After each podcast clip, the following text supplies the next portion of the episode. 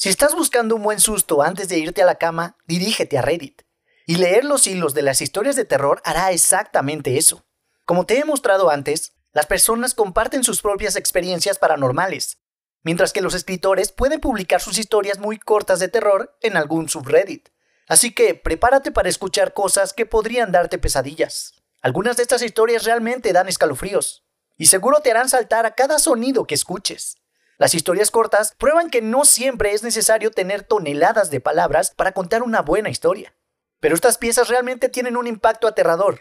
Prepárate porque aquí te dejo 12 historias cortas vistas en Reddit. La mujer que arruinó mi vida.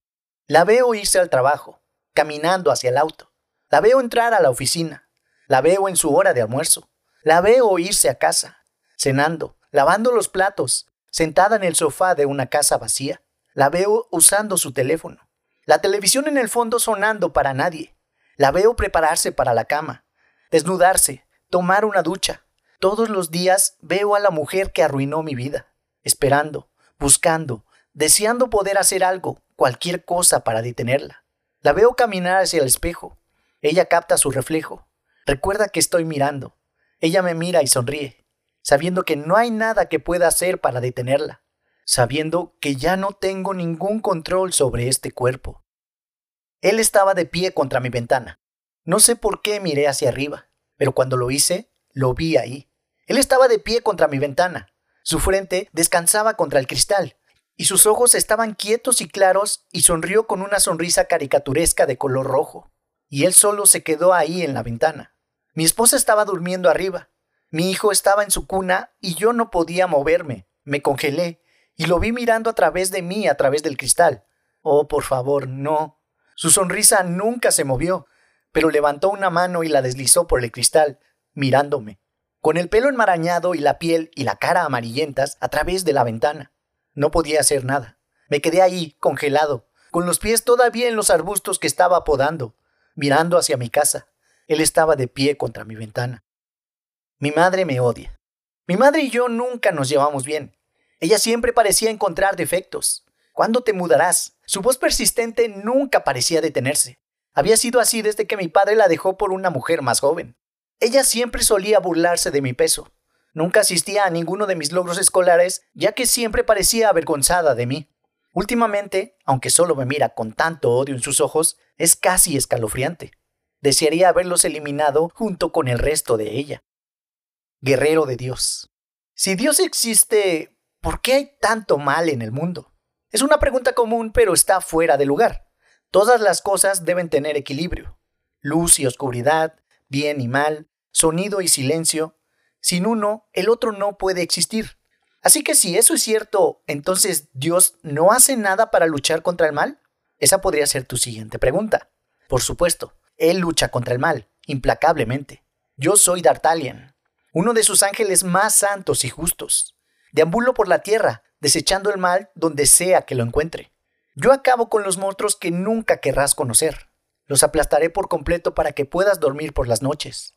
Ustedes los humanos no tienen idea de cuántos de ustedes viven debido al trabajo que yo hago. Pero ¿qué hay de Stalin, Hitler, Ted Bundy, Jack el Destripador? Bueno, esos son los menores que tuve que dejar vivir, para el equilibrio.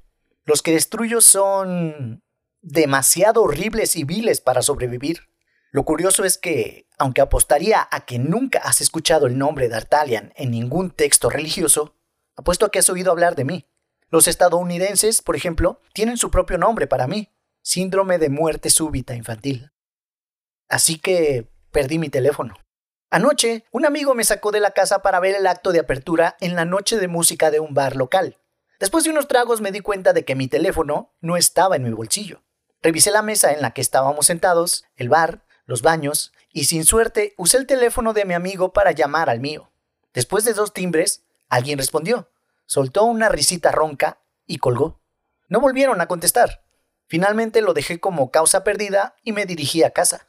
Encontré mi teléfono sobre mi mesa de noche, justo donde lo dejé. Sí está en el coche. Mamá siempre nos deja a mí y a papá en casa los sábados por la noche, y yo y papá siempre vamos a tomar un helado al auto después de la cena. Tengo que sentarme en el asiento trasero hasta que sea un niño grande. Voy a la cocina a ver qué está cocinando papá para cenar después de que termine mi película de Barney, pero esta vez no está ahí. Vi una nota en el mostrador que decía que mamá y tío James salían a algún lado juntos. No estoy seguro, no sé leer muy bien. Voy a buscar a papá en el garage. Cierro la puerta detrás de mí como se supone que debo hacerlo. Papá está en el auto y ya lo tiene encendido. Creo que no habrá cena esta noche, solo helado. Me ubico en el asiento trasero detrás de papá, ya que todavía no soy un niño grande. Papi no dice nada cuando le saludo. Tal vez no puede oírme por el ruido del coche. Creo que tomaré una siesta camino al helado. Siento un poco de sueño. El día más feliz de mi vida. Vi cómo mi futuro suegro sostenía la mano de su hija mientras él caminaba por el pasillo. Las lágrimas corrían por su rostro, mientras la marcha nupcial que se escuchaba en el fondo le recordaba que en unos minutos me estaría observando tomar la mano de su hija y ponerle su anillo. Se acercó al altar y tomé su mano sonriendo de oreja a oreja. Fue el día más feliz de mi vida. El padre de mi novia se arrodilló y comenzó a mendigar. Por favor, hice lo que me pediste. Solo por favor, devuélveme a mi hija. Lo miré. Cállate y deja de arruinar el momento. Si te sientas y disfrutas de la ceremonia, tal vez te diré dónde he escondido el resto del cuerpo. Infierno. No había una puerta perlada. La única razón por la que sabía que estaba en una cueva era porque acababa de pasar la entrada. La pared de roca se levantó detrás de mí sin techo a la vista. Sabía que era eso.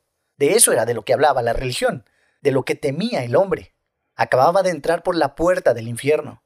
Sentí la presencia de la cueva como si fuera una criatura viviente que respira. El hedor a carne podrida me abrumaba. Luego se escuchó la voz, que provenía de adentro y de todos lados al mismo tiempo. Bienvenido. ¿Quién eres? pregunté, tratando de mantener la compostura. Ya sabes, respondió la cosa y lo sabía. Tú eres el diablo, tartamudeé, perdiendo rápidamente la compostura. ¿Por qué yo? He vivido tan bien como pude. El silencio se apoderó del espacio mientras mis palabras se extinguían. Pareció que pasó una hora antes de que llegara la respuesta. ¿Qué esperabas? La voz era penetrante pero paciente. No lo sé. Nunca creí nada de esto. Pronuncié. ¿Es por eso que estoy aquí? Silencio. Continué. Dicen que el mejor truco que jamás hayas hecho fue convencer al mundo de que no existes. No, el mayor truco que jamás haya hecho fue convencer al mundo de que hay una alternativa. ¿No hay Dios? Me estremecí. La cueva tembló con las palabras Yo soy Dios. Mi hija aprendió a contar. Mi hija me despertó alrededor de las 11.50 de anoche. Mi esposa y yo la recogimos de la fiesta de cumpleaños de su amiga Sally. La llevamos a casa y la acostamos. Mi esposa fue a leer al dormitorio mientras yo me dormía viendo el juego de los bravos. Papi, susurró, tirando de la manga de mi camisa. ¿Adivina cuántos años voy a tener el próximo mes? Mm, no sé, belleza, dije mientras me ponía las gafas. ¿Cuántos años? Ella sonrió y levantó cuatro dedos. Ahora son las siete y media. Mi esposa y yo hemos estado con ella por casi ocho horas. Ella todavía se niega a decirnos dónde los consiguió. Odio cuando mi hermano Charlie tiene que irse. Odio cuando mi hermano Charlie tiene que irse. Mis padres constantemente intentan explicarme lo enfermo que está, que tengo la suerte de tener un cerebro donde todas las sustancias químicas fluyen adecuadamente a sus destinos como ríos sin represas. Cuando me quejo de lo aburrido que estoy sin un hermano pequeño con quien jugar, intentan hacerme sentir mal señalando que su aburrimiento probablemente supera con creces el mío, considerando su confinamiento en un cuarto oscuro en una institución. Siempre les ruego que le den una última oportunidad. Por supuesto, lo hicieron al principio. Charlie ha vuelto a casa varias veces, cada una de duración más corta que la anterior. Cada vez sin falta, todo comienza de nuevo. Los gatos del vecindario con los ojos desorbitados apareciendo en su baúl de juguetes. Las navajas de afeitar de mi padre encontradas tiradas en el tobogán para bebés en el parque, al otro lado de la calle. Las vitaminas de mi madre reemplazadas por pedazos de tabletas para lavavajillas. Mis padres ahora dudan, usando las últimas oportunidades con moderación. Dicen que su trastorno lo hace encantador. Le hace fácil fingir normalidad y engañar a los médicos que lo cuidan, para que piensen que está listo para la rehabilitación. Que tendré que soportar mi aburrimiento si eso significa estar a salvo de él. Odio cuando Charlie tiene que irse. Me hace tener que fingir que soy bueno hasta que él regrese. Y la pequeña Emily desapareció el año pasado. Ahora están vertiendo nuevas aceras en mi vecindario, y he encontrado su nombre en el cemento húmedo, escrito como recuerdo, pero estaba escrito al revés, y desde abajo. Un mensaje de tus demonios personales.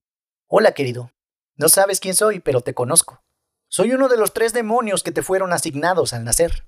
Verás, algunas personas en este mundo están destinadas a la grandeza, destinadas a vivir vidas felices y satisfactorias. Tú, mm, me temo, no eres una de esas personas. Y nuestro trabajo es asegurarnos de eso. ¿Quiénes somos? Oh, sí, por supuesto, qué grosero de mi parte. Permíteme presentarnos. Vergüenza es mi hermano menor, el demonio en tu hombro izquierdo. Vergüenza te dice que eres un bicho raro, que esos pensamientos que tienes no son normales, que nunca encajarás. Vergüenza te susurró al oído cuando tu madre te encontró jugando contigo cuando eras niño. Vergüenza es la que te hace odiarte a ti mismo. Miedo se sienta en tu hombro derecho. Es mi hermano mayor, tan viejo como la vida misma. Miedo llena cada rincón oscuro con monstruos. Convierte a cada extraño en una calle oscura en un asesino. Miedo te impide decirle a tu enamorada cómo te sientes. Él te dice que es mejor no intentar que dejar que la gente te vea fallar. Miedo te hace construir tu propia prisión. ¿Quién soy yo entonces? Soy el peor de tus demonios, pero tú me ves como un amigo. Te vuelves hacia mí cuando no tienes nada más, porque vivo en tu corazón. Yo soy el que te obliga a soportar, el que prolonga tu tormento. Sinceramente, esperanza. Eso es todo amigos.